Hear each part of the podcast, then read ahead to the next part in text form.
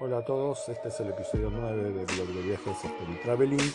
Hoy vamos a dedicar el programa a contarles cómo va el mercado argentino y latinoamericano que viaja a República Dominicana.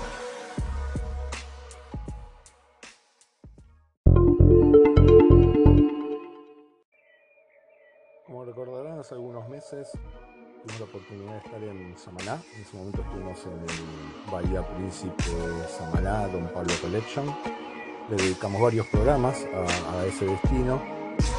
Y la semana pasada se organizó un evento en Buenos Aires que organizó la cadena de hoteles Bahía Príncipe para contar algunas cosas con respecto al destino de, Samaná.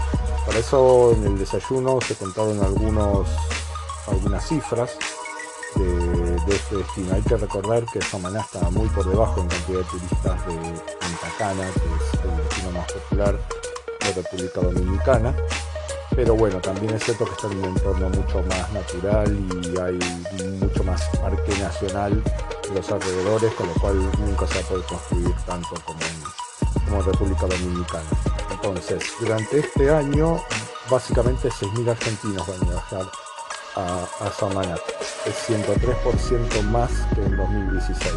En buena parte eso está motivado por el hecho de que ahora hay un vuelo directo de que va de Buenos Aires, pasa por Córdoba y finalmente aterriza en Samaná, que sale todos los sábados, es brindado por la empresa Andes de Argentina, es básicamente un vuelo charter que comenzó en mayo de este año y que en principio por contrato se va a extender hasta mayo del año que viene. Sin embargo, por el tema de la ocupación, en particular mejoró o va a mejorar obviamente bastante durante la temporada alta, las vacaciones en Argentina, que es diciembre, enero y febrero, es más que probable que el, viaje o que este vuelo se extienda por al menos un año más. Por cierto, otra de las cosas que contaron es que nada menos que un 70% más de argentinos viajaron a Punta Cana, a las propiedades de Bahía Príncipe, así que evidentemente el tema no es solamente Samaná. El otro destino que creció, aunque mucho menos, es la Romana, otra de las playas de República Dominicana, creció un 17%, pero hay probabilidades de que este año, en realidad el año que viene, comience a funcionar un vuelo charter desde Buenos Aires a la Romana, como el que actualmente se presta hacia Samaná. En el caso de que esto comience a pasar, sería un vuelo eh, semanal también, y eso seguramente permitiría llevar muchos más turistas hacia la Romana. Actualmente hay que viajar con escala en otros lugares de República Dominicana.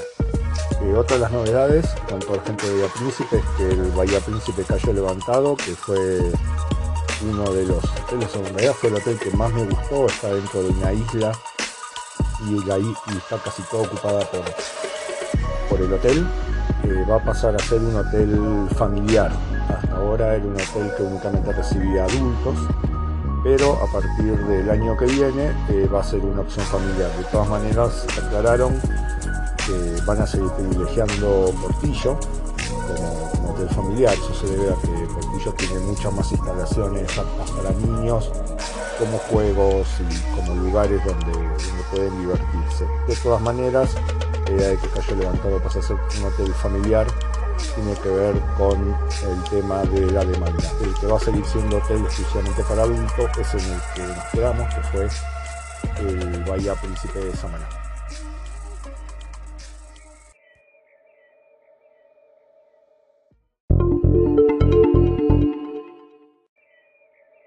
Programa de mañana lo vamos a dedicar a la revisión del nuevo teléfono de Motorola, el Motorola G5S Plus, que es un teléfono bastante interesante para viajeros por el tema de cámara, por la duración de batería, etc.